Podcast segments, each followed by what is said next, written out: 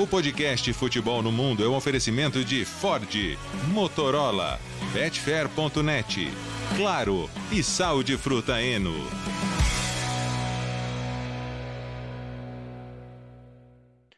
Alô Brasil, olá para você que é fã de esportes, podcast Futebol no Mundo 245 está no ar em ritmo de janela de transferências.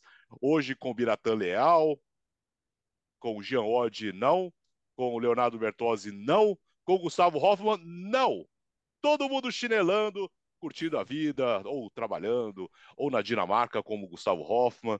Mas estamos aqui com os nossos companheiros, amigos, que sempre uh, nos prestigiam. Gustavo Zupac, e aí, Zupa? Tudo bem, Alex? Um abraço para você, uma ótima semana para o Fã Esporte que acompanha a edição 245 do FNM, podcast de futebol no mundo. E eu quero tranquilizar os nossos fãs de esporte, porque eles podem estar assustados pensando que o Jean, que o Léo e que o Hoffman foram contratados por alguma emissora da Arábia Saudita. Não, eles não foram. Ainda Nessa não. janela, Ainda. eles não Ainda. foram. Um tá de férias, outro tá indo trabalhar na Libertadores. O Jean, o Jean deve estar de férias também, a gente vai descobrir ao longo da semana. Mas estamos aqui para falar de quem vai, de quem fica e para falar desses movimentos bem interessantes, alguns bem interessantes que a janela europeia vem mostrando. O Alex Jean Odd gostaria muito de comentar o campeonato árabe, né, Bira? Aí ele adora. Ah, não, Ah, ele adoraria. O Salditan é a cara dele, hein? Salditan é a cara dele. Louco para comentar o campeonato árabe. Fernando Campos, e aí, dona? Prazer estar aqui, né? Um abraço, Alex, Biras, o PAC, fã de esporte. Janela só começando, né? Só estamos aquecendo. E agora a gente, como o Zupac falou, não é só futebol europeu, né? Tá bombando, né? Várias estrelas também indo para a Liga Saudita. E quem começou esse caminho lá atrás? Cristiano Ronaldo, né? Tem influência dele, investimento muito alto. Vamos falar sobre essa repercussão da janela. Já tem muita coisa interessante acontecendo, hein, na janela, e tá só no começo. Prazer É, estar aqui. Ah, eu, eu, eu acho triste como o Fernando Campos e não está reconhecendo o papel de Anderson Talisca, Romarinho, É nesse, nesse processo todo. E aí, Abrindo portas. Como esquecer de Romarinho, né? Sim. Nossa senhora, hein? Desbravando o mundo árabe. Aliás, antes de chegar no mundo árabe, o Gundogan foi anunciado no Barcelona. O herói improvável chegando para reforçar o Barcelona, Zupac. Pois é, é, é um movimento ah, muito agressivo por parte do Barcelona, uma, uma oportunidade de mercado das melhores possíveis, né, em fim de contrato. Então é um tremendo reforço para o Barça. A gente eh, consegue imaginar várias possibilidades de utilização do Gundogan, vários, várias virtudes que ele aportará para esse meio campo do Barça. Eh, vai ser um bom, um, bom teste, uma boa ferramenta de avaliação eh, do potencial individual do atleta, né? Porque ele vai sair de um contexto extremamente encaixado do melhor trabalho do mundo para entrar num Barcelona que está tentando se fortalecer definitivamente como clube novamente. Qual, é, qual vai ser o impacto individual do Gundogan fora de um contexto quase perfeito como é o do Manchester City? É, mas, mo- mas mostra é, não só o lado do Barça, mostra também o lado do City, né? Com a reposição do, do Kovacic, é, como o Guardiola consegue ter um olhar de mercado, eu acho isso muito interessante. É, sem ser para prateleira mais alta possível, né? E aí não quer dizer que o Kovacic não é um grande nome, mas ele não era o nome mais disputado do mercado, né? E o Manchester City não, tirando o Haaland, tirando uma ou outra peça né, em todos esses anos, não, o próprio Gundogan era um jogador de destaque do Dortmund, mas não era o meio-campista mais cobiçado do mundo.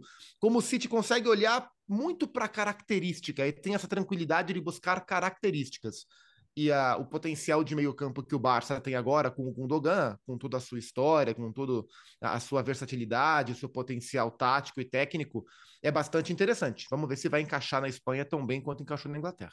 Pontual, né? É cirúrgico o City nessas horas, né, Bira? É, e, e o City ele não tem muito muito pudor em deixar o jogador sair se for o caso. É, não fica criando muito caso, não fica querendo amarrar o cara. Quer sair, sai, não tem problema. A gente a gente repõe, claro, ajuda quando você tem dinheiro. Então você perde um jogador importante, mas você sabe que você vai ter dinheiro para contratar um outro jogador. E quando você tem técnico, e você sabe que esse técnico também vai ter um bom olhar e uma boa capacidade de encaixar o novo jogador no time. Então você não tem muito trauma do jogador que sai. Mas de qualquer maneira, o Manchester City não tem muito, muita questão ali. É, Agüero, o- de Gabriel, Gabriel Jesus, olha os exemplos. Exato, exato. Cancelo, Cancelo, outros tantos, é. né?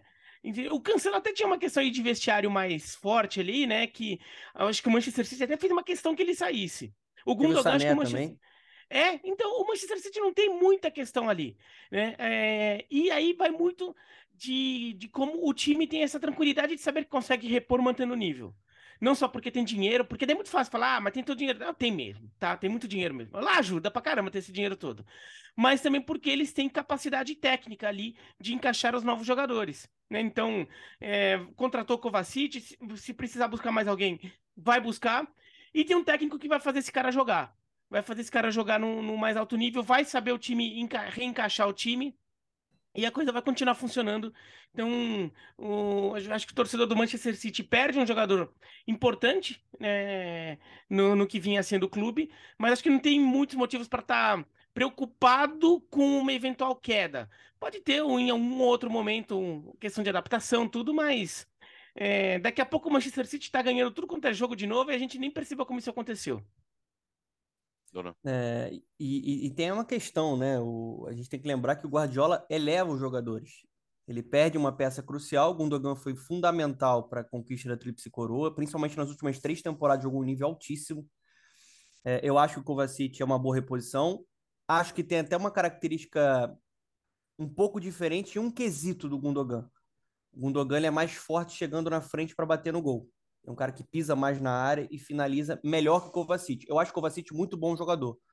Ele mostrou isso no Chelsea, mostrou isso em seleção croata e acho que vai ser elevado. Vai ser mais um caso de um cara que, com o Pepe Guardiola dentro de um contexto que favorece o desenvolvimento do jogador, ele vai ser elevado e vai ser olhado de outra forma. O Gundogan viveu isso, né? O Gundogan já era muito bom no Borussia Dortmund, mas ele sai do Manchester City muito maior. Eu acho até, Bira, que o Guardiola queria muito a permanência dele. Assim deve estar frustrado porque ele brigou não, o pela permanência. fez proposta, né? Pra manter. É. é porque ele, o Gundogan estava numa situação muito confortável para escolher um outro desafio e ele saiu no auge, né?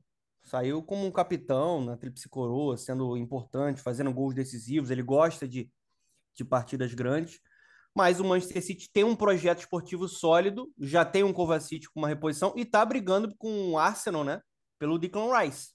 Então pode conseguir mais duas opções para fortalecer esse meio campo o, o Pepe Guardiola. E pela ótica do Barcelona, Alex, é um reforço absurdo, porque o Gundogan é um dos melhores meios do planeta. Se a gente for pensar, o Xavi, que foi um grande meia, já tem lá o De Jong, já tem o Pedri, já tem o Gavi, já tem o Kessier. Poucas equipes do mundo têm essa qualidade, né? Eu acho que o Gundogan chega no melhor momento da carreira dele e é um cara que marca bem, que é criativo e que chega na frente também com muita qualidade. Então, fico até curioso é, para saber em que posição que ele vai jogar. Né? Se ele vai jogar mais atrás, se no primeiro homem de meio campo que ele pode exercer essa função, ou se vai jogar mais à frente ali com essa liberdade para se aproximar do Lewandowski, né? Vão reeditar a dupla que fez sucesso lá com a camisa do Borussia Dortmund. Mas para mim é até agora com tranquilidade, se não a melhor, uma das melhores contratações da janela europeia. E, e até acho que o, o Barça, ao buscar o Gundogan no Manchester City, ele, ele também tenta antecipar o prazo de adaptação do jogador, né? Porque ao buscar um jogador que está encaixado no modelo de jogo do Pepe Guardiola, parte do princípio que não vai ser um choque tão grande ele se encaixar no modelo de jogo do Barcelona. Isso mostra como, é, e vai ser assim durante muito tempo, talvez sempre, como Guardiola e Barcelona ainda estão conectados de alguma forma, né? O, o olhar de mercado às vezes direciona peças para o mesmo lado. É, e no Chelsea, a movimentação do Chelsea das mais interessantes, o Chelsea, claro, né, depois de tudo que aconteceu nessa temporada, precisa mexer nesse elenco, que não é ruim, né, Dona? Não, nem um pouco, né? Acho que faltou ali uma organização de projeto. Foi uma última temporada muito complicada, com muitas contratações, com mudança no comando do clube, com mudança de técnico, e não se encaixou. Né? Foi de, de fato né, muito decepcionante, né? Ficando fora de competições europeias. Eu acho que a partir do momento que você investe muito, você tem que fazer essa máquina financeira girar e você tem que né, tirar jogadores, arrecadar, e é o que a gente está vendo. E a maioria acho que são jogadores em fim de ciclo, né, com, com desgaste grande por ali saindo. Né? O Zieck, né, que de fato não confirmou, muito distante do jogador que a gente viu né, com a camisa do Ajax, né? o Mendy, que também teve uma temporada muito boa, mas a última acabou perdendo até a titularidade.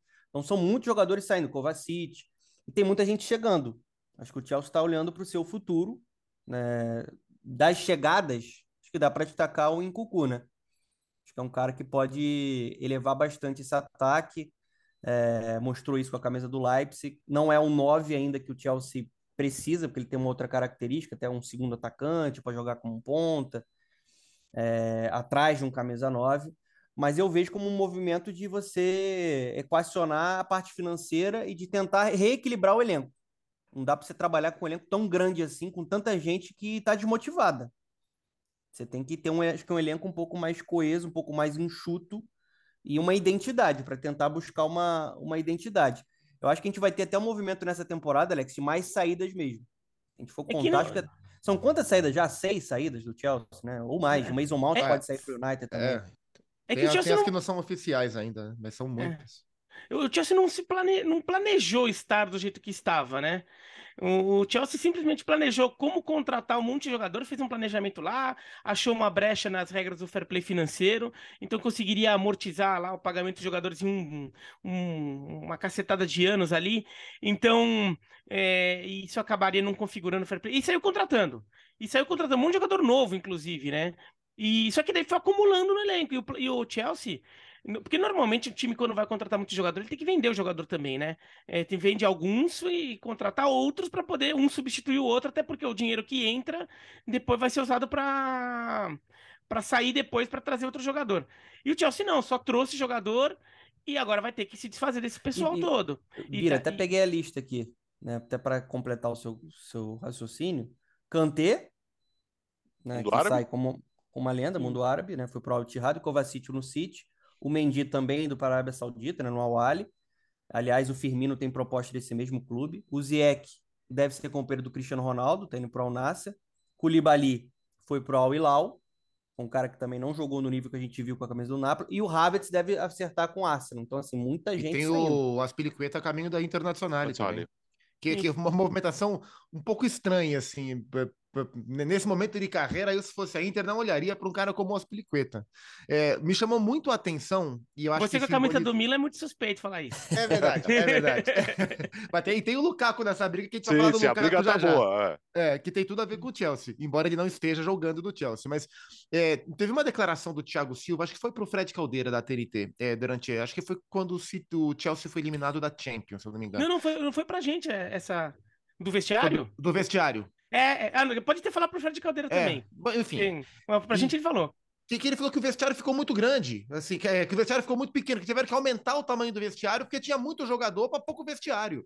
É isso é uma coisa. Isso? Que a gente está é. acostumado a, a, lidar com, com essa desproporcionalidade de, de planejamento aqui no terceiro mundo, não na Europa. E esse movimento de debandada, de saída em massa, a gente está acostumado a ver aqui, em times que têm uma temporada ruim e mandam 20 jogadores embora e contratam outros 10, não em Europa. Então, assim, é, no nível do no time do tamanho do Chelsea. Então, eu tô, assim, é, é um movimento que, um, uma renovação que era pedida, mas a maneira que as coisas são feitas, eu um pouco de dúvida se vai ser para o curto prazo que a gente vai ver algum tipo de melhora. O Chelsea tem, como o Bira falou, a última janela de janeiro, ela foi muito agressiva com jovens jogadores, alguns deles me parecem bem especiais. É, talvez demore um pouquinho para a gente ver esse Chelsea mais encorpado. É, mas é um furacão que passa por lá, né? Limpa, tira uma geração quase inteira e a gente vai ter alguma dificuldade para ver no curto prazo qual vai ser a cara do Chelsea do Pochettino para esse começo de temporada. E tem uma questão que, assim, é, bom, daí já levando, a gente já falou disso na edição de quinta-feira, né? Que a, tem gente já suspeitando que pode ter um acordinho lá do Todd Boehly, que é o novo dono do Chelsea, com os sauditas, porque eles fazem muitos negócios, né? O Todd Boehly em outros negócios né, da, da vida dele, da, é, faz muito negócio com empresas sauditas. E seria ruim para os sauditas se o, se o Todd ficasse ruim de grana. E, por coincidência ou não, os sauditas estão comprando muitos jogadores do Chelsea. Agora também tem um fato, né? Você tem um clube que tem muito jogador bom e tá precisando se desfazer dele. Porque ou vai ter que gastar mais dinheiro reformando o vestiário, ou para aumentar, né, ampliando o vestiário, ou vai ter que vender, e vai ter que vender no final das contas, né, até por questão de fair play financeiro, então esses jogadores ficam mais acessíveis, né, o poder de barganha do Chelsea na negociação é baixo, porque o Chelsea está obrigado a vender. Então, é, são jogadores que muitas vezes estão em fim de ciclo, que talvez não, estejam com aquela motivação toda para buscar um outro time para se encaixar no, no, futebol de mais alto nível da Europa. Ah, o dinheiro saudita vem, cara pô, vamos nessa, né? O, o Lukaku, por exemplo, não, não tá muito disposto a acertar com o Saudita, se tem proposta, e o Lukaku é jogador do Chelsea ainda, porque o Lukaku ainda tem pretensão de, de jogar no mais alto nível do futebol mundial, e o mais alto nível do futebol mundial, por mais que os sauditas contratem jogadores, não tá na Arábia Saudita, tá na Europa ainda. Mas tem jogador que fala, pô, sabe de uma coisa? Já deu, né? Já fiz a minha, já joguei bastante. O Kanté pensa, pô, é, já levei o, o Leicester a um título da Premier League, já ganhei a Champions League pelo, pelo, pelo, pelo Chelsea, Chelsea. ganhei a Copa do Mundo, já ganhou um monte de coisa ali. Falou, ah, por que não? Vai, por que não? Dinheirinho, assim, dinheirinho. Já tem tido problema, ele já tem tido problemas físicos com alguma constância. Não consegue ter sequência, né? É. É. E, e, o, e o Chelsea ainda, é, sobre essa janela, tem um atleta que eu não sei se vai jogar agora, mas que ele me desperta muito a atenção, que é o Kendry Pais, né? O Kendry Pais é um menino de 16 anos, que era do Del Valle, estreou pelo Del Valle com 15 anos de idade, ele estava jogando no Del Valle, fez pouquíssimos jogos, estreou na atual temporada, e o Chelsea o contratou, né? Então, assim, ele é da geração do Hendrick, né? Da, da geração do Hendrick de categoria de base, meio atacante, é, não sei se para agora, mas assim como outros, como o Mudrik, como o próprio Enzo Fernandes, como o Badiachile, enfim. Andrei é, Santos, né? Chegando. O Andrei, porra, o Andrei, perfeito. Então, o, o Chelsea tem gente para muito tempo. Não sei quanto tempo vai levar para esses caras se afirmarem. É, só precisa se organizar, né? Porque depois dessa temporada, pelo amor de Deus, o que aconteceu com o Chelsea, né, Dona? É, tem que se organizar e agora confia no Pochettino, né? É, qual vai ser a versão do Pochettino? O Pochettino também acho que ele foi muito sabotado e aí o contexto do PSG atrapalhou muito o Pochettino. É, não deu para a gente ver a versão que a gente viu na Premier League com o Tottenham. Eu acho até que ele é um técnico competente, não é o técnico que a gente viu no Paris Saint-Germain, mas tem que ver como é que vai ser a estrutura do clube, né? como é que vai ser esse equilíbrio de elenco para ele trabalhar. Né? O, o, e ele já foi uma peça importante, por exemplo. É, o Chelsea estava muito próximo da contratação do Gart, né? Um jogador do esporte, de seleção uruguaia. E quando o PSG entra num negócio e com muito mais grana, ele fala: vamos recuar. Vamos fazer loucura. Já gastou muito, né? O que o Chelsea gastou na última temporada foi um absurdo. E sem critério nenhum. Único, a única coerência que tinha era a idade dos jogadores, né? Ah, vamos contratar muitos jovens jogadores, mas foi mais em quantidade do que em qualidade, eu acho. E aí fica muito difícil para você administrar. É, agora, com o Pochettino chegando com uma pré-temporada, se espera que seja uma equipe mais competitiva e tem elenco para isso. E assim, acho que os jogadores que estão saindo, Alex, a maioria ali já um desgaste muito grande, né? Acho que quase todos ali não confirmaram uh, as expectativas, não. Uh, ainda na Inglaterra, Bira, fala-se o Naná no Manchester United. Então, essa é, um, é, uma, é um movimento interessante, porque seria o, o, final da, da era do De Gea no gol do Manchester United. Um De Gea que foi um goleiro marcante de alguma forma, de, é, de várias formas, na verdade, porque teve algumas temporadas espetaculares, mas as últimas já caiu bastante. Eu acho que ele, ele cai bastante depois da Copa de 2018. É, e, e, a sensação que ele se abala muito uh, com o que aconteceu na Copa, sobretudo num frango que ele toma contra Portugal, e ele começa a cair bastante. Depois ele até teve uma retomada na temporada. Agora não sei se dá pra falar de temporada passada ou retrasada, mas a temporada 21-22. Ele faz uma temporada boa, assim, com alguns bons jogos, mas ele continua sendo um goleiro que em alguns momentos ele comete foi bem na última também. Mas ele comete umas falhas grotescas sim, do sim. nada. Então, e, e, e pro nível de Manchester United, começa a incomodar. Ainda mais um time que viu que o modelo do Ten Hag tá funcionando, vê naquilo um futuro que, oh, enfim, a gente achou um projeto. Depois da saída do Alex Ferguson, o Manchester United teve trabalhos melhores e piores, mas nunca achou um projeto claro pra, para o qual se abraçar, né, no qual se abraçar, e agora achou um. Então tem que ir nele. E nesse projeto precisa de um, de um goleiro que, por exemplo, saiba sair jogando melhor. É, saiba, saiba trabalhar com a bola no pé melhor que o Derreia. Então, o Onaná, que fez uma temporada muito boa debaixo do, do, dos, dos postes pelo, pela Inter, ajuda a levar a Inter à final da Champions League, sobretudo no jogo contra o Porto, ele pega muito. E, assim, atropelou o Randanovic, né? No começo da temporada tinha gente com dúvida se ia revezar ou não, atropelou o Randanovic. E o Naná já trabalhou com o Ten Hag, assim, no, no, no, no Ajax, né? Já conhece esse, essa ideia de jogo, tudo. Então, é, é uma ideia muito interessante, porque imagino que ele vai ganhar espaço, ele vai chegar lá com status. E faz todo sentido a contratação. Agora, eu fico pensando do ponto de vista da Inter, é, se isso acontecer, a Inter talvez precise fazer dinheiro para tentar trazer o Lukaku. É, tá diretamente foi... ligado. Diretamente é. ligado. Ah, porque a, a, Inter tem que. O, o, Chelsea não quer reemprestar o Lukaku, o, o, Chelsea quer vender o Lukaku, então a Inter vai precisar fazer dinheiro. Então é uma fonte de dinheiro e talvez a Inter considere que dê para achar um outro bom goleiro por aí. Eu não sei se o Randanovic é o futuro, acho imagino que não. É, o que tem se falado, Vira, é, assim, nomes mais experientes, mas que, que custem menos, né? Porque assim, o, o Onaná tá orçado né, nos 50 milhões de euros. É um bom valor para goleiro, né? É, o Lukaku, a, o valor mínimo que o Chelsea toparia conversar é 40 milhões de euros. Então ainda sobraria um troco para a Inter ir para o mercado. A única possibilidade que a Inter enxerga hoje de fazer um aporte financeiro para comprar o Lukaku é se vender alguém nesse porte. E aí é, capaz, é possível que a Inter pegue mais de 20 milhões de euros no Brozovic para o mercado árabe mais o dinheiro do Naná, a Inter teria como entrar forte para contratar o Lukaku e sobrar. Eu li, né, bastante sobre Sommer, é, custaria um pouco mais, mas Loris, fim de ciclo com o Tottenham, sem custo.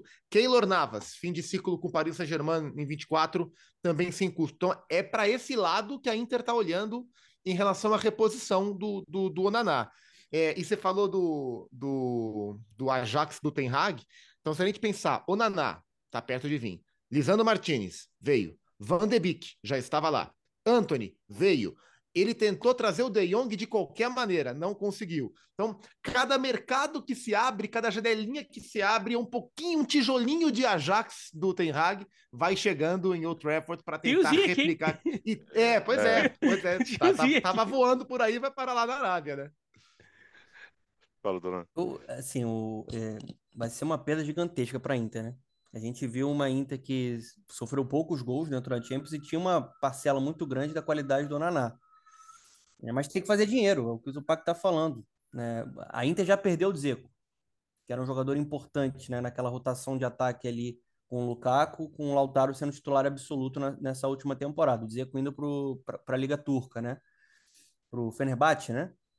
O, e, e aí o Lukaku se torna um jogador imprescindível para você conseguir uma manutenção de um ataque de elite para essa próxima temporada. Né? O Lukaku ele cresceu muito na reta final, estando bem fisicamente, ele foi muito importante para a Inter de Milão.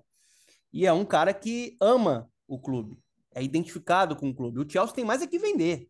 Gastou mais de 100 milhões, né? Foi uma tragédia, foi um desastre essa movimentação no mercado de um cara que, além de ter dado problema internamente com declarações é, sem sentido algum, não, não conseguiu né, tecnicamente acrescentar. Na Inter, eu acho que ele fica confortável, feliz, e aí a Inter vai precisar fazer dinheiro. O Brozovic já, já, já está a caminho da Liga Saudita, é um cara que é, é muito importante, é um líder né, do, da Inter de Milão. E o Onaná seria esse, essa outra opção para venda. Agora, se for para um goleiro mais experiente, a Inter teria dois goleiros experientes, né? Teria o Randanovic, o Sommer, o Llori, que nem está na sua melhor fase, não fez uma boa temporada. Né? Vai precisar, acho que, buscar um cara mais barato e um pouco mais experiente.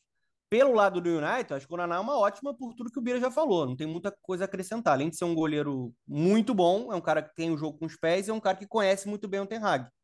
Ten Hag, ele, ele, ele sabe muito bem como utilizar o goleiro camaronês. Aliás, essas opções que o, que o Zupac listou aí de goleiro são boas. É o, Eu iria no Sommer. O Sommer tá no Bayern de Munique, mas o, o, ele, foi, ele foi claramente contratado para tapar o buraco da lesão do Neuer, né? Sim. Então, assim, é um goleiro que, que vai ficar disponível é, agora no mercado. É, um, é, é uma boa opção. O, o Keylor Navas, ele tava no. fez uma, um bom final de temporada pelo Nottingham Forest. Foi uma figura importante, mas estava emprestado para o Nottingham Forest. É, então, é, é, um jogador, é um jogador que eu acho ele sempre muito subestimado na, na visão do, dos outros, assim. O, mercado, acho que não, não, ele sempre parece que vai, ele entra como contrapeso, como, como um, uma opção e muitas vezes ele acaba até assumindo a posição de titular, né? Até no, no, no Real Madrid ele chegou a ser uma sombra para o Courtois em determinado momento e que o Courtois ficou incomodado com, com o Navas ali. Também poderia ser um bom nome. Que para goleiro, acho que a Inter, se, se souber trabalhar, encontra o cara encontra pelo menos debaixo dos paus, né? Não sei se com a bola no pé tanto quanto o Naná, mas é, tem que saber trabalhar. Agora, saber perdendo, fazer a conta fechar. Perdendo o Brozovic, é, vai ter que segurar o Barella mesmo. Sim. O Newcastle já tentou a contratação. Se você perde o Barella também, são dois jogadores muito importantes para o funcionamento do meio-campo do Inzaghi. Não dá para perder os dois. Aliás, você falou Newcastle, o Tonali, né? Sim. É, 70 milhões de euros. Aí acho que com o Tonali no Newcastle, o, o Barella perde um pouco de força. E, e, e, é engraçado como as coisas vão todas girando, né? Porque assim, a, a Inter de Milão possivelmente vai vender o seu goleiro para usar o dinheiro e tentar contratar o Lukaku. E o Milan vende o Tonali para o Newcastle, também sabendo que parte desses 70 milhões de euros podem ser realocados para contratar o Lukaku. Então, são os, são os gigantes de Milão se desfazendo de peças, pegando esse dinheiro e tentando reaplicar no Lukaku, que é um, um nome de peso para esse contexto. E o Tonali no Newcastle, ele é um jogador bem funcional para esse meio campo, com bastante qualidade. Tonali e Bruno Guimarães devem formar uma dupla muito interessante, boa de ver, de se jogar na equipe do Newcastle. Rodamos. Roda... Ah, diga, diga. Não, só, só para completar essa questão do Tonali, Tonali se tornou o jogador italiano mais caro da história do futebol. 70 milhões de euros, né? Em 23 anos, mais um cara jovem para ser desenvolvido dentro de um projeto que tem muita grana, mas que não seguiu o caminho do PSG, né? Vamos contratar Galáctico, vamos contratar Estrela. Não, tudo é muito critério. Acho que é mais o perfil que se encaixa. E, e, ele é um cara que pode soltar mais o Bruno Guimarães. A tendência é que o Bruno Guimarães joga ainda mais avançado nessa próxima temporada. Tonali marca bem, dita bem ritmo, tem qualidade. E aí você tem também o Joelinton, né? Você tem dois jogadores com muita capacidade técnica e o Joelinton que é mais força, né? Aquele cara que se encaixa muito no modelo do Ed Hall de transição. Acho que é um, um trio de meio campo de respeito o Newcastle. Eu, pelo menos, tenho expectativa demais para essa próxima temporada. Oh, vai jogar um Champions, time... né, meu? vai jogar Champions e acho que é um time muito competitivo, muito organizado. É, escuta, nós rodamos, rodamos, rodamos falando da Inter todas as vezes. Então vamos para a Itália, né, Bira? Porque é, tem a disputa Miller e Inter, tem a movimentação da Inter. É, o negócio girou muito em torno, nesses primeiros dias de, de, de, janela, girou muito em torno do Inter, da Inter, né, né Bira? É, e. Bom, final das contas, um time que acaba chegando no final de Champions League sem ser um candidato tão forte a isso, acaba movimentando o mercado, né? E daí, e daí movimenta em dois sentidos, né? Primeiro, é porque muitos jogador, eh, jogadores desse time ficam valorizados e o resto do mercado olha para eles. E segundo, que esse time começa a ficar mais ambicioso também em buscar é, se reforçar e ver: olha, agora dá, né? Agora a gente está voltando a, a ser um, um, protagonista no cenário europeu. Daí tem uma questão que Inter e Milan disputam Marcos Turan, né, que, que é uma. É, é, é, o, tem a questão do Lukaku. Eu acho que isso tudo tem, tem um cenário interessante, que é o futebol italiano voltando a ser mais protagonista no mercado. Porque os jogadores que atuam no futebol italiano voltaram a ser mais valorizados, quer dizer, jogar bem num grande clube italiano voltou a ser uma coisa que os outros, uh, os mercados mais ricos, que estão mais ricos que a Itália, olham e falam: não, esse cara tá jogando bem lá, vale o dinheiro. Daí vai lá, o, o, o Milan vende o Tonali por, um, por uma soma rec, eh, recorde que, que talvez o Barella conseguisse, ou a Inter conseguisse com o Barella também. Então, olha aquele jogador fala: não, jogar na Itália vale. Jogador italiano, no caso do Tonali e do Barella, que são italianos, jogador italiano vale. A Itália voltou a ter jogador forte, voltou a chamar a atenção do mercado. E, e os jogadores que também ficam interessados em ir para lá. Então, os clubes italianos também voltando a pensar, olhar o mercado e falar: não, vamos investir, vamos tentar reforçar, vamos tentar compensar saídas. Né? Então, é, essa disputa entre Milan e Inter pelo, pelo Marcos Turan é uma coisa interessante. Tem uma questão que chama a atenção do Napoli também, né? que é um clube que segura muito o jogador, não, não vende muito fácil porque é um clube mais estável financeiramente, é um clube mais resolvido na sua gestão, mas tem muita gente de olho no Zimen, né? Muita gente de olho no Zimen depois da temporada que ele fez. Então, por mais que o Napoli seja um clube que segura mais, talvez não consiga resistir a essas investidas. E eu acho que o final de temporada, que não foi tão bom assim, tá fazendo com que o Kvaratskhelia não seja tão falado. Ótimo pro Napoli isso. É, é, foi é, no final dois... das contas. Ah.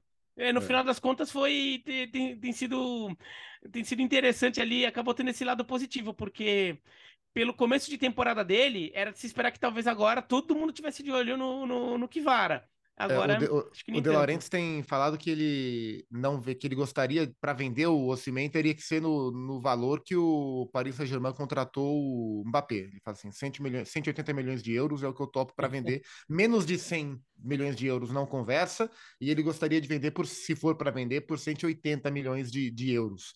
É, acho que é fundamental para o Napoli conseguir segurar, é, se possível. É, o Napoli já passou por troca de, de comando. Eu acho que para a gente, é, para o clube principalmente, conseguir aproveitar esse momento de conquista em um momento mais perene, né, para que não seja uma coisa mais, ó, essa geração conquistou e, e acabou, é, é, importante manter. É, o, o, Napoli precisa ter, ter mais campanhas tão, tão exitosas quanto essa, e já teve troca de técnico e perdeu o seu craque, seu principal jogador. É, seria, seria muito ruim. O Osimhen foi, foi visto na Nigéria jogando uma pelada esse final de semana com a camisa do Napoli com a camisa do Napoli, o que é um bom sinal. Ele ainda tem contrato, né, por, por mais uma temporada. E o, e o De Laurentiis estava, inclusive, viajando também esse final de semana, passeando de barco, essa coisa toda, relaxando para depois tentar renovar o contrato do seu, do seu centroavante, que para ele tem o valor de Mbappé. Aliás, só, só, não, eu, só, só, eu fiquei falando do, do, do Marcos Surra da briga entre. Ele só reforçando. Ele fechou com a Inter, né? Sim, ele, sim. no final das contas, né, a Inter vai para usar os termos que se usa no, em, em, notícias de mercado no Brasil, deu um chapéu no Milan. e o Marcos Turran acertou no final das contas com, com a Inter. Ele é um jogador que até joga como centroavante, mas eu não, não vejo ele. Com, eu vejo ele um pouco mais pelo lado. Na, é, ele pode ser uma opção eventual ao, ao Lukaku, mas não acho que a contratação dele elimine a necessidade do Lukaku na Inter. Eu também acho que não, mas eu acho que faz mais sentido ele ir para Inter pelo esquema, porque o, o Milan costuma jogar mais num 4-2-3-1, a Inter joga mais num 3-5-2 e o Marcos Turran, além de jogar como nobre, joga bem como segundo atacante. Então acho que ele pode ser um cara para, enfim, com o Lukaku, o Joaquim Correia, jogar junto com o Lautaro. Ele pode se encaixar melhor dentro desse modelo de jogo. E o Dzeko saiu, vem... né? Oi? E o Dzeko saiu. O Dzeko saiu, então você precisa entregar, acho que a manutenção do Lukaku e mais um jogador. E é um jovem jogador que disputou a Copa do Mundo, que fez a melhor temporada da carreira dele com o Borussia Mönchengladbach. Então, assim, acho que faz sentido a escolha pela, pela Inter. E só para lembrar a questão do Napoli, acho que me parece óbvio que você tem que segurar o Osimhen, né? Foi um dos melhores jogadores do mundo, no, acho que no mínimo aí top 10 do mundo na última temporada. Então, assim, tem muita gente precisando de camisa 9, né? Bayern de Munique, Manchester United, Chelsea, PSG, muita gente interessada. Aí você bota o preço lá em cima para pelo menos conseguir arrecadar demais. E tem outro jogador que foi muito importante no título, que está negociando com o Bayern de Munique, né? O que é o Kim Min-jae, né? É verdade, bem lembrado. Nego bem negociação lembrado. avançada para sair do Napoli. Então, assim, Excelente além de ter jogador. perdido o Spalletti, né? Você pode perder o, o xerifão, né? O principal elo do sistema defensivo. Então tem que segurar o Osimhen de qualquer jeito. Ah, e, e, só uma, curiosidade também do, do, do Marcos Turran, que ele tem uma chance de adaptação à Inter bem grande, né? Talvez tenha, possa ter eventualmente um problema com o clube, mas não com o país, porque o Marcos Turran é italiano de nascimento. Né, ele nasceu em Parma, na época que o, que o pai dele jogava no Parma. Depois o pai dele vai jogar na Juventus, ele se muda para Turim. Ele viveu boa parte da infância dele na Itália, ele cresce na Itália é, nascido na Itália, deve, imagino que ele fala italiano perfeito, então não, não, imagino tantos problemas assim de adaptação do Marcos Turran à Itália. É, isso também é, torna esse jogador um jogador interessante, né, para Milan Inter ter ido atrás dele, né, que é um jogador que você imagina ter uma adaptação mais tranquila. Vocês falaram do Bayern de Munique, Rafael Guerreiro no Bayern de Munique, né, Zupac? Sim, é um jogador de qualidade técnica, eu gosto da maneira que ele trabalha a bola, né? Então, é um jogador que é, teve altos e baixos, mas no, no geral, na sua trajetória no, no, Dortmund, ele teve bastante qualidade para jogar. É, e eu acho que ajuda, ajuda. Acho que o, o Bayern tem feito alguns movimentos interessantes do ponto de vista técnico nas últimas janelas é, na reta final da última temporada deixou a desejar em termos de entrega, né? Correu riscos na Bundesliga que não está acostumado a correr. É um movimento mais tímido de mercado, mas que acho que do ponto de vista técnico faz sentido. Eu, eu gostei, espero que ele entregue o que ele já entregou em outros momentos. E, e é uma contratação que, de alguma forma, é, vem na, na, no, no, na lacuna criada, vai, não é lacuna, que acabou de chegar, tinha acabado de chegar também, já saiu, mas do, da série do Cancelo, né? O Cancelo chega para ocupar um espaço até na ideia de jogo do Bayern de Munique e acaba não funcionando. Na chegada dele faz muito barulho, mas depois acaba acaba não ficando. Ele estava por empréstimo E, o Rafael Guerreiro, de alguma forma, eles que brigam por posição na seleção portuguesa. É, é, o, chegou já o Cancelo, por exemplo, a ficar no banco do, do Guerreiro na seleção portuguesa. Então, o, o Guerreiro acho que pode ocupar um pouco isso. Acho que o Bayern de Munique vinha sentindo a necessidade desse lateral meia, né, desse jogador que, que desse, que pudesse ocupar bem esse corredor pelo, pelo lado esquerdo. E tem o Alfonso Davis, mas o Alfonso Davis cada vez mais quer jogar na frente, né? Quer, quer ser meia ofensivo mesmo, um atacante. Então, acho que o Rafael Guerreiro ocupa esse espaço também. E, e poxa, né? Cadê, cadê o Don? Quem? É mais um jogador que o Bayern de Munique tira do Dortmund. Está curtindo a Oh. fossa na Europa. Hummels, Marco Reus. Não, Marco não, Mário Götze. Leva. O Marco Reus de jeito nenhum, né? O, Lewandowski e agora o Rafael Guerreiro. O Rafael Guerreiro fez um- a melhor temporada da carreira dele, né? Foi muito bem, participando de vários gols, muitas assistências. É, e importante lembrar, né? O Alfonso Davis, ele deu essa declaração recente até. Ele foi um cara que foi contratado, na visão na época do Bayern, para ser um substituto do Robin, né? Para jogar mais avançado, de fato. E aí ele jog- jogando como lateral, atropelando, muita força, muita velocidade. Mas eu também acho que ele é um cara que vai querer jogar um pouquinho mais à frente. Ele joga assim até na seleção canadense. Na que seleção canadense ele joga de tudo. Joga de tudo, né? Mas é, é de fato. E, e são características diferentes, né? Do... Ele tem uma, uma característica diferente do Guerreiro, né? Acho que ele é mais força, mais velocidade, mais ataque ao espaço. O Guerreiro acho, acho que até é um cara com mais qualidade para construir também o jogo. E é um cara que já está acostumado ali ao, à Bundesliga. Então, você enfraquece um rival direto, que é o Borussia Dortmund, e consegue um jogador de, de bom nível aí para o elenco do Thomas Tuchel. Nós falamos do Guardiola no City? Não. Não, né? Esse é o nome que tá, tá, tá sendo falado, né? O Donan que gosta do Guardiola, olha, cara. É, dele, ó. muito, é. Foi, foi só tocar no Ah, assunto, ó. Mas tomou um baile no, tomou A um baile no manchete do Messi. jornal tá pronta, né? A É, manchete tá do jornal tá Guardiola. Essa é a manchete. É, É, simples essa- assim. A capa do lance seria assim, Guardiola, né? né? Não, eu acho ele, assim, ele, a gente viu a Copa do Mundo que ele fez, né? Para muitos foi o melhor zagueiro da Copa. Tomou um baile do Messi, é verdade. Gente não pode esquecer disso, mas é o Messi. O que não é demérito, né? É, Não é demérito. Deve sair bem caro, né? O, o Leipzig tá, tá esperando mais de 100 milhões, né? De, de euros na contratação aí do, do Guardiola, mas acho que ele é um cara que se encaixa perfeitamente no estilo de jogo do Pep Guardiola, porque além de ser um bom defensor, ele é rápido e tem qualidade no passe com a perna canhota ali, né? Foi um cara que quase fechou com o Chelsea já na última janela, mas E acabou pode, não acertando. no, no time do Guardiola, ele pode perfeitamente começar a temporada como zagueiro e acabar como lateral esquerdo. Opa. perfeitamente. Sim. Nesse modelo atual, né? Isso. É, e no Ah, momento, no momento de ataque pode fazer ali a linha de três, né? Pra Sim. soltar o time. Nós vamos chegar no mundo árabe já já, mas antes uma passada na Espanha, primeiro com a renovação do Modric. Que bela notícia, Zupac. É, e está diretamente ligado ao, ao mundo árabe, era mais um jogador ah, assediado. É, se falava num dos maiores contratos oferecidos pelo mundo, por, por- por algum time do mundo árabe ao Luka Modric. Ele renova por mais uma temporada com o Real Madrid, né? Dá um voto de, de não sei se de amor, mas de, de confiança nesse projeto mesmo, acreditando no que ele pode entregar para o Real Madrid, ah, diferente de outros jogadores, como o Kanté, que a gente já falou que fez uma aposta de, de mudar de realidade. E é, e é uma combinação muito interessante, né? Porque o, o Real Madrid ele vem ao mesmo tempo, já na- nas últimas janelas, promovendo a reformulação da sua espinha dorsal histórica e mantendo pontualmente, né, durante o tempo que, que, que entende ser necessário, as suas referências. Então, Tony Kroos renovou, Luka Modric renovou, eh, na, na mesma janela em que o clube vai lá e contrata o Jude Bellingham, que aposta no crescimento dos seus outros jovens meio-campistas. Então, acho que é bom para todo mundo, menos para o gerente do banco do Modric, que vai fazer menos, conta com menos dinheiro, embora não seja ruim, né, o contrato dele no Real Madrid, e com o futebol árabe, mas acho que é uma, uma boa mostra de confiança no que ele pode ainda entregar, ah, e, enfim, o que a gente viu na, na reta final aí do, no Final Four da, da Nations, dá uma mostra do que a gente pode esperar do Modric, do Modric mais uma temporada.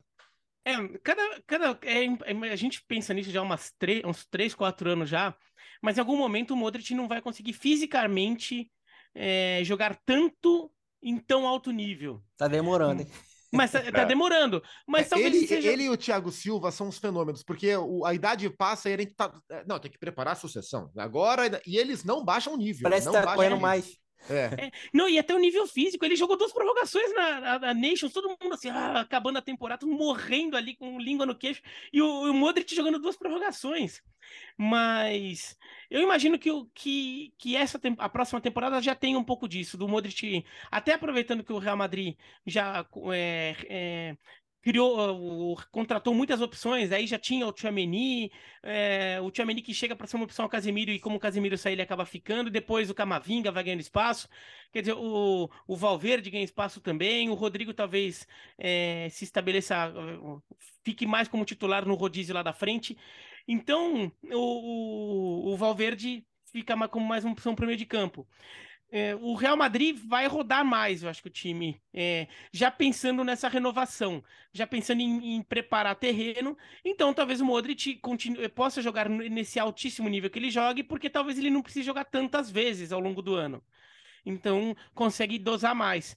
E olha, às vezes vale mais a pena. Você tem um jogador que não vai jogar 100% dos jogos, só jogar 70% dos jogos, 65% dos jogos, mas quando joga vai jogar no nível que o Modric joga. Porque também, olha, convenhamos, tem jogo no, do Campeonato Espanhol que você não precisa com o Modric detonando para ganhar o jogo, né? vai ter jogo ali contra Mas... o Retafe, sei lá o quê. Que assim, se você jogar com, com um, o Bellingham ainda tentando encontrar o jeito de jogar lá no Real Madrid, você ganha o Já jogo tá, também. É viu? fácil. Mas ainda é o ele ainda é, faz parte do time titular do Real Madrid, né? E sim, isso é sim. incrível, né? Com 37 anos, ele ainda, ainda faz parte do time titular. E acho que o impressionante é como o Florentino consegue fazer a transição, trocar o pneu, de certa forma, com o carro andando. Ele faz muito bem isso. Ele fez isso no ataque, quando foi já buscar lá Vinícius Júnior, quando foi buscar o Rodrigo. No meio campo, ele está fazendo isso lá atrás, desde lá de trás, quando conseguiu o Camavinga, que já é um jogador muito importante, o Ameni, agora o Bellingham. Né? Então, assim, o Tony Kroos, acho que até tem uma queda de produção mais acentuada, do que o Modric, não. O Modric é um caso a ser estudado. A gente está falando de um dos melhores e maiores meios da história do futebol. Um cara constante, alto nível, absolutamente brilhante em seleção croata, no Real Madrid. Né? E eu estava até rindo, eu estava até para dar crédito, eu vi um, um, corte do podcast Charla, o Vinícius Souza, o Vinição, jogou no Flamengo, tá, tá jogando hoje La Liga, né? E aí o técnico dele falou assim: ah, você vai seguir o Modric o jogo inteiro, hein? Vai marcar individual. Ele falou que no segundo tempo, com 20 minutos, já estava com cãibra, não estava conseguindo mais acompanhar. E o, o Modric correndo. E, e o Modric correndo, correndo sem parar. É isso. correndo e jogando. É, o Modric é um sinal claro, assim, jogador que foi aprendendo os atalhos do campo, então hoje não precisa mais correr tanto. É. Ele, ele corre certo. Perfeito, é isso. É isso. Simples ele assim, corre né? certo. Então ele escolhe a hora de correr, porque daí quando ele corre, ele corre Olha o que valer. ele fez com o Brasil, pô. Exatamente. Lembra que ele fez com o Brasil nas quartas? É. Ô, ô, Bira, vamos explicar o caso do Osasuna, que tem vaga, ou tinha, uh, na Conference League e dificilmente uh, jogará, né? Então, é, eu tô muito do lado do Osasuna nessa, tá? O Osasuna lá atrás, lá atrás, é, teve um, um, problema que, de, que ele foi punido é, por, por, por, irregularidades da, da diretoria. Temporada é, 13 e 14. Isso é, irregularidades esportivas, tá? Não, não é, é, e, e agora. Foi mala branca. Foi mala, o é mala branca. Foi, é, foi mala branca. Simples assim. Aliás, não, do... eu, não eu, eu, sou, eu sou contra o termo mala branca. Eu falei mala. é, não, porque foi porque É verdade, a, você tem razão, você tem razão. Não, até porque assim, o termo mala preta foi criado não é, por, é, não é porque ela é melhor ou pior, é porque a mala é preta. Do dinheiro, é. É, é a mala de dinheiro, né? Mala branca preta. é mala de médico, né, Bira? É exatamente, aquelas malas de, de filme ali que o cara fica carregando ali com o dinheiro pra fazer o pagamento, um milhão. E o cara abre assim, cheio de nota, assim. A mala é preta, né? Aquelas eh, mala de contador. Então, é por isso que criou-se o termo né? mala preta.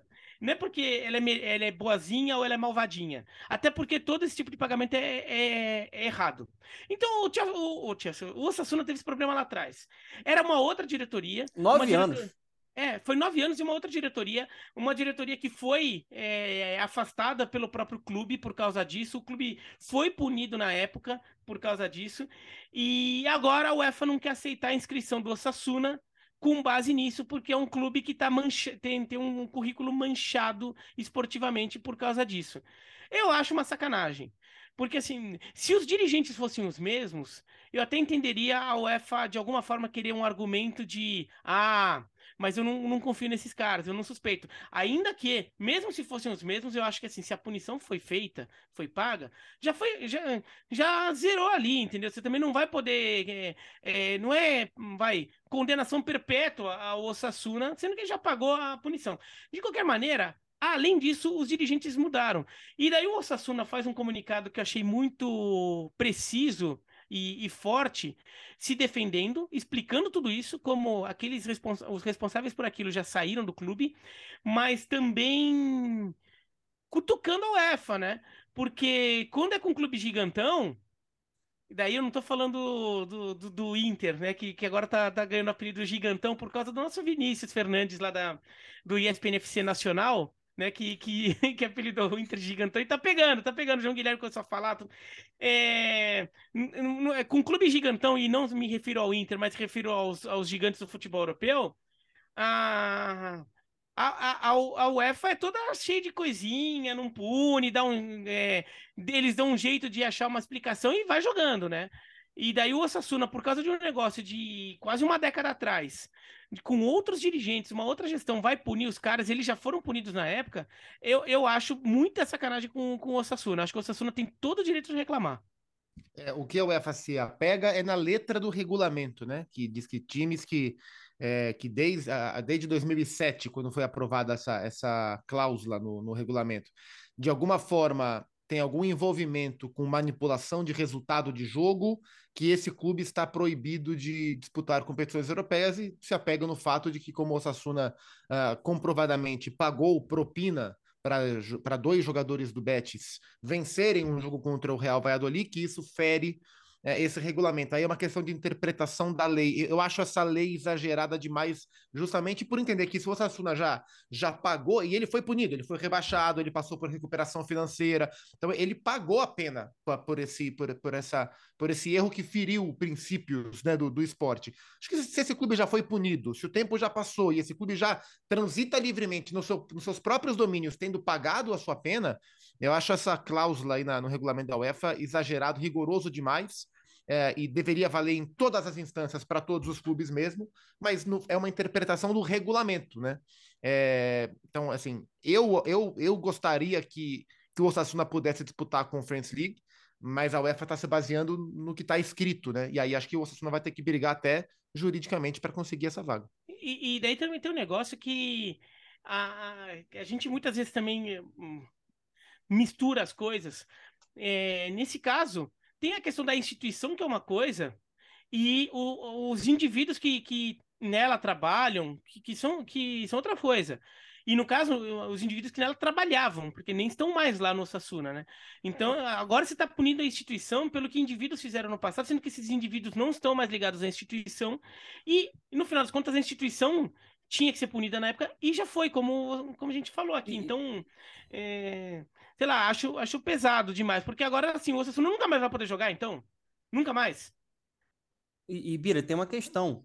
Além dos, dos né, na época, dirigentes que lá estavam, não estão atualmente no clube, eles foram presos, vários deles. Então, além do rebaixamento, além de um processo de reestruturação financeira e administrativa que o clube teve que passar, os caras que estavam envolvidos no escândalo, eles foram presos. Então, assim, nove anos depois, você rasga um pouco, um pouco não, totalmente o mérito esportivo de uma temporada histórica dentro do Campeonato Espanhol. De uma equipe que foi extremamente competitiva lá no trabalho do Arrasate e mereceu a classificação para a Conference. Eu também acho uma sacanagem. Eu acho uma sacanagem. Eu acho que a UEFA pode se defender né, com a lei, mas não dá para a gente esquecer que em outras oportunidades o martelo não foi tão pesado com clubes maiores, com clubes mais poderosos. Então, cadê a coerência? Punir o Osasuna é fácil. Quero ver punir o City. Tô dando exemplos, tá? O City, oh, o Paris oh, não, não, não, vamos, vamos dar dois, dois exemplos, dois, dois clubes que, que, sobre os quais tem é, questões, pensando em temporada, a próxima temporada europeia. Tá? O Barcelona e a Juventus. Sim. Sim. O, o, o, o, Barce o Barcelona pagava o, presidente da comissão de arbitragem por uns serviços que muito mal explicados, valores mal explicados, é, e, a, e, só não, e segundo a própria La Liga, só não, só não pode ser punido porque o regulamento lá prescreveu já o crime, sei lá o que, assim, um regulamento bem estranho também, prescreve rápido as coisas lá, né? E a Juventus por fraude é, fiscal, ainda há dúvidas na Itália se a Juventus vai ser aceita ou não em competições europeias, mas é, tá aí, né? Entendeu? E assim, enquanto isso, o Osasuna já foi definido que não pode. Então. É... O Osasuna vai entrar com recurso, né? Para tentar. Não, vai, vai, vai. E tem que entrar mesmo. Tem que, tem, tem que, brigar. Tem... Nem que seja para fazer barulho. E mesmo que não consiga mudar a sua situação da, é, é, para a próxima temporada, de repente fazer com que a UEFA reveja isso para outros casos no futuro. Para o próprio Osasuna... Osasuna lá no futuro. Se o Osasuna não jogar, quem entra é o Bilbao. E o Bilbao. Entra o Bilbao na Conference. Essa história ainda tem. Ah, e Alex, isso, é uma coisa, isso reforça também esse negócio de. É, tem muita gente aqui no Brasil que acha que mala preta, mala branca, sei lá o que, é ok. Não é ok, tá? É errado, é esportivamente errado. A gente não deve. Ah, não, tá pagando para ganhar. Tem não. gente que acha ok ainda? Tem, ou se tem. Ou, em 2023? Menos, opa, pelo menos pagou para ganhar. É o que é, não, não pagou o outro pro outro perder de propósito, pagou para ele tentar ganhar. Tem muita gente que ainda vem com esse argumento. Por isso que até criaram essa coisa da mala branca, porque a mala branca seria legalzinha. Até... É curioso também o branco ser bonzinho e o preto ser malvadinho. É, pois é, ainda sim, tem sim, isso. Por isso que eu reforço, o nome mala preta não tem a ver com a cor, é assim, com, com julgamento com de valor. É. Tem com o objeto da mala ser preta nos filmes. Tá? A valise, é por causa disso. a valise é, é preta. A, até que esse negócio de começar a chamar de mala valise. branca, acho que foi uma coisa dos anos 90. Quando eu era criança, quando eu era criança, sempre se falava em mala preta para isso. Porque a mala do filme é preta, né? E isso é errado, tá, gente? Não, não, não caiam nessa de pelo menos pagou para ganhar. É. E hoje em dia é Pix preto ou Pix branco, pode ser, então. Porque hoje em dia é ninguém carrega mala, é só, é só. Faz o Pix. Ah, não, é que, é que assim. É que, tem, é que agora tem o Pix vermelho, o Pix laranja, né? o Pix azul, dependendo do, do, banco. Do banco, né? Vamos pro mundo árabe. Quais são a. Vocês estão com a lista aí? Quem tá com a lista do mundo árabe aí? Eu fiz uma listinha aqui. Manda pro ar. De, ó, de jogadores que já estão, né? Tem o Rubem Neves agora, né? Rubem Neves, né? Antes o Benzema, o Kanté, o Ziyech muito próximo da confirmação para ir para o Nasser, o Mendy no Al-Ali e o Koulibaly ontem foi anunciado oficialmente também para o Al Hilal, né? Vai jogar junto com o Rubem Neves. Assim, Rubem Neves e Koulibaly, falando desses caras, né? Que foram anunciados recentemente, jogadores que, com mercado no futebol europeu. Até a última janela, o Rubem Neves estava sendo especulado no Barcelona, por exemplo. Jogador de seleção portuguesa, né? um ídolo do Overhampton, é, destaca ali no setor de meio campo. Então, assim, os caras não estão para brincadeira. Eu estou até fazendo essa lista aqui porque tá no início a janela e eles vão. Eu acho até que é um ponto, Alex e amigos, para a gente ficar de olho, porque no momento o foco do, dos sauditas, né, o alvo está na Europa. Só que em algum momento vai vir o futebol brasileiro. Eles vão tentar levar tudo que é possível no futebol europeu. Em algum momento eles vão atacar o futebol brasileiro com força de novo, acho que ainda nessa janela. Mas é assim, uma manifestação de força, de poder completo, de dinheiro infinito. Sim, eles estão competindo e até superando em várias oportunidades o que a Europa está pagando. Assim, esportivamente, é óbvio que a Europa ainda é o supra-sumo do futebol as ligas, né, o nível de competição, é óbvio que é, tudo está lá ainda, mas é um movimento para a gente ficar de olho, porque eu acho até que está superando a China. Dentro do que a gente é, viu daquele boom da é, China, eles estão contratando jogadores mais pesados, né, Zupar? É isso, o boom, da, o, o, o boom da China, o caminhão da China que veio aqui levar, veio, veio mais para América do Sul. A Europa era, é. era o meu charal e era pontualmente, o né? Mas Hulk, o, o, o Hulk. É, mas o negócio estava aqui. Eu, eu, acho que o movimento dessa envergadura, é, com os valores praticados e com o tipo de jogador contratado, nesse volume, eu nunca vi. É um movimento inédito no futebol.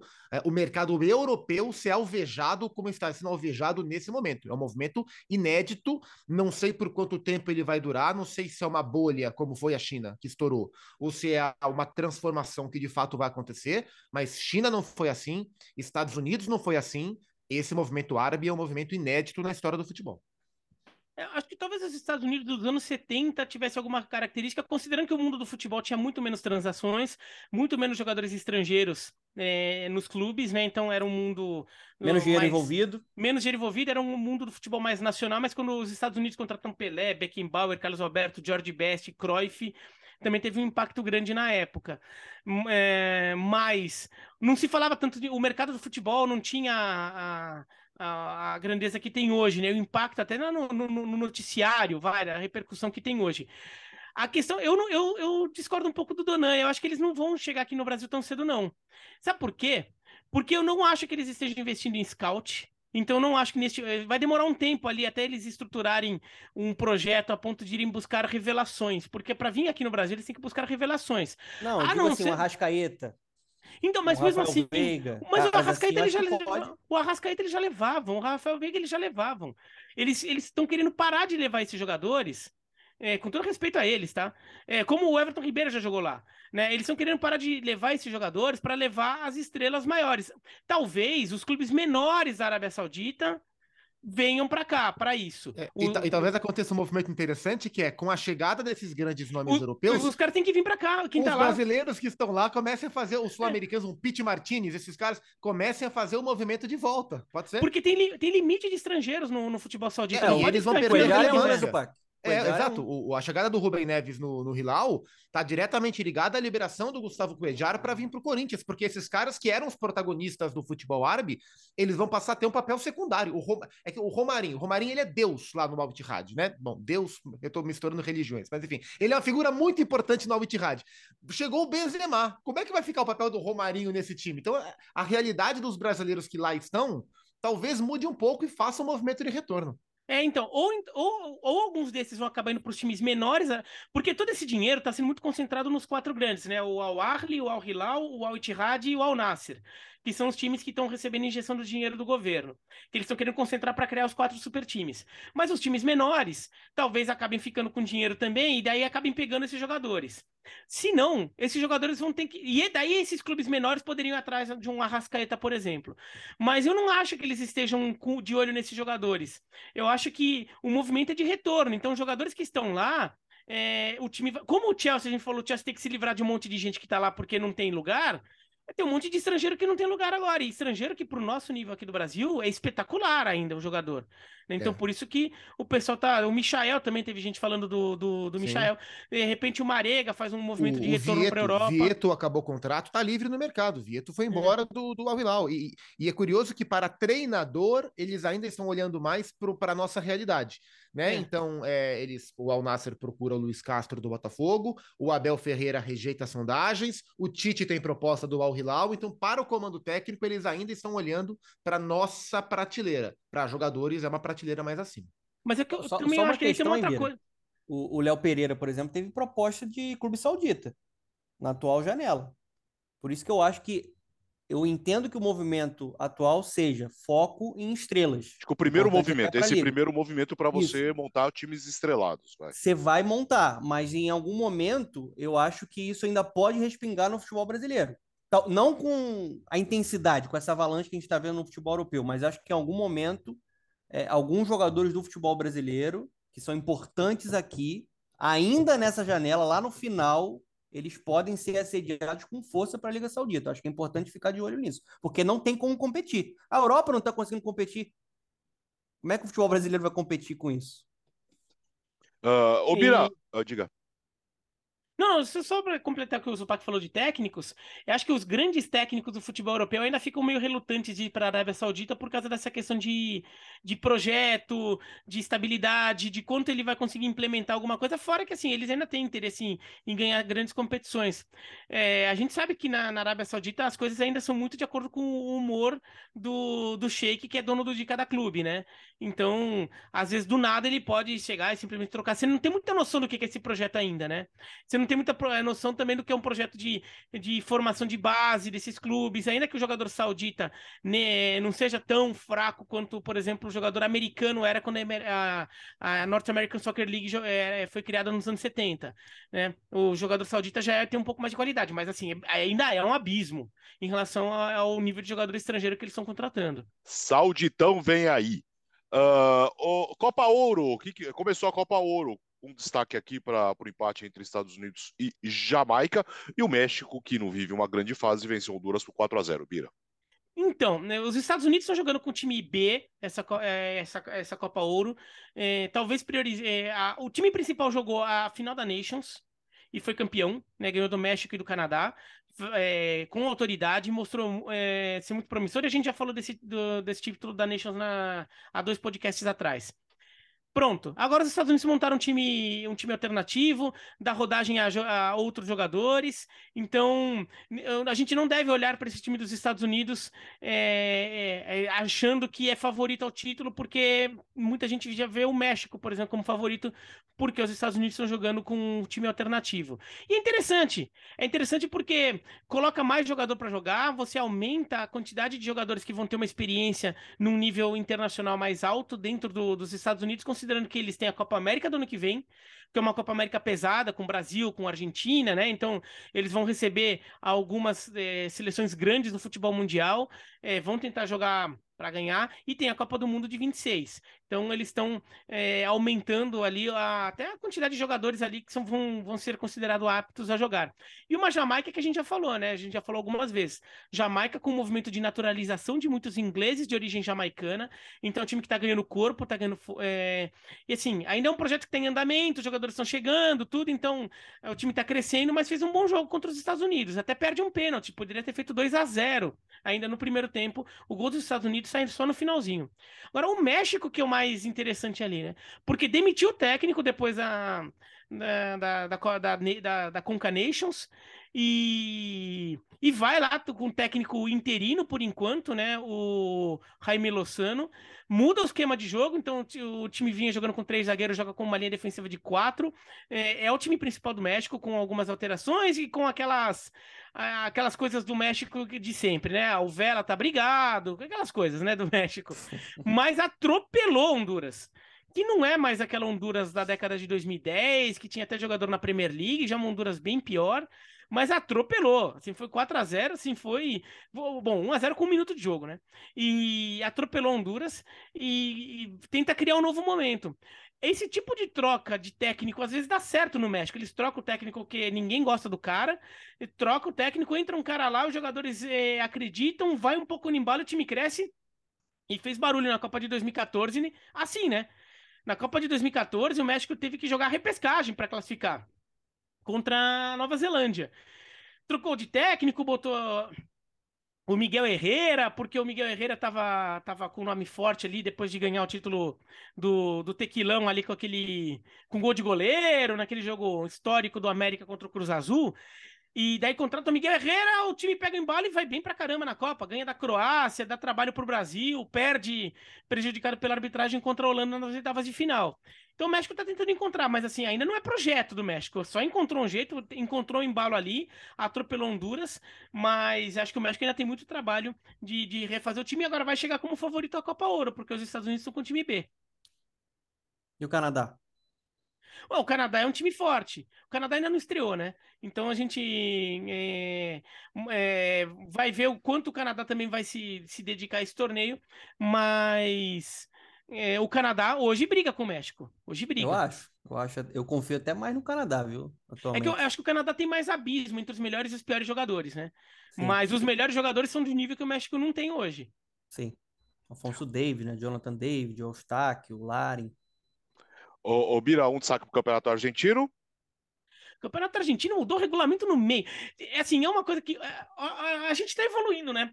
Porque a gente fala Campeonato Argentino mudou o regulamento no meio e a gente, nossa, que absurdo, porque a gente fazia isso direto aqui Opa. no Brasil. Anos 90 era uma festa, anos 80, anos 90 era uma festa isso no Brasil de mudar o regulamento no meio.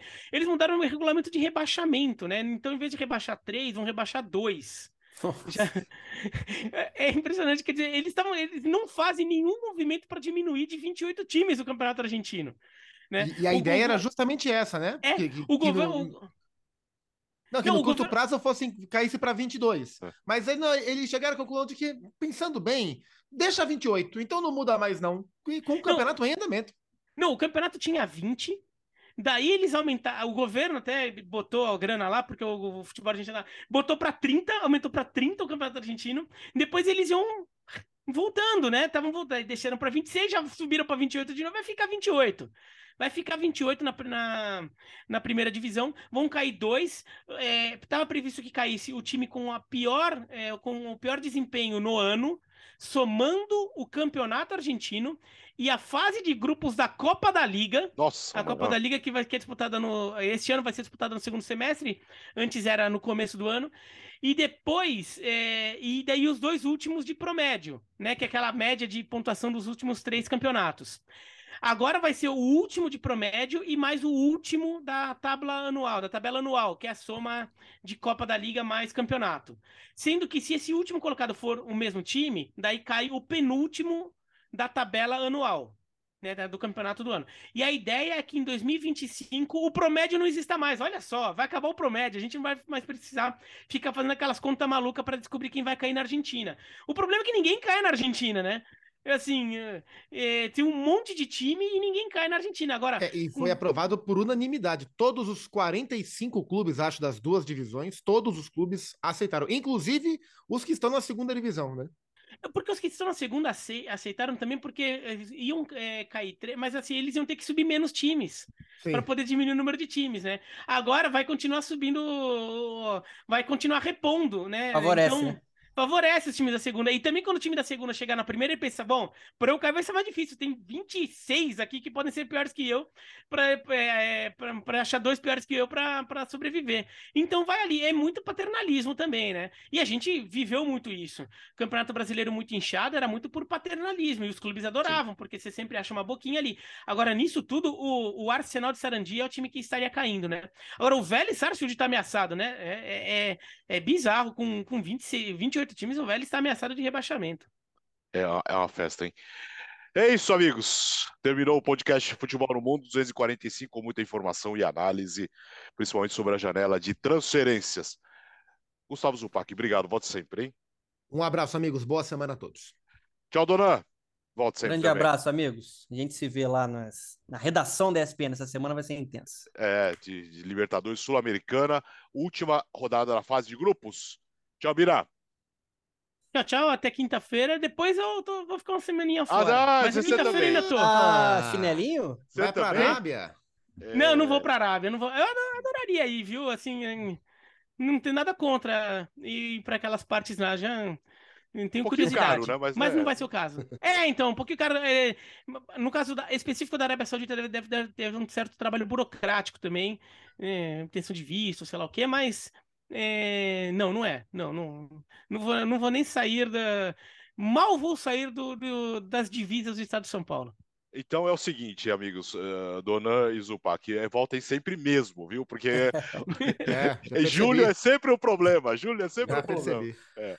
Valeu, boa semana. Quinta-feira tem mais. O podcast Futebol no Mundo é um oferecimento de Ford, Motorola, Betfair.net. Claro e sal de fruta Eno.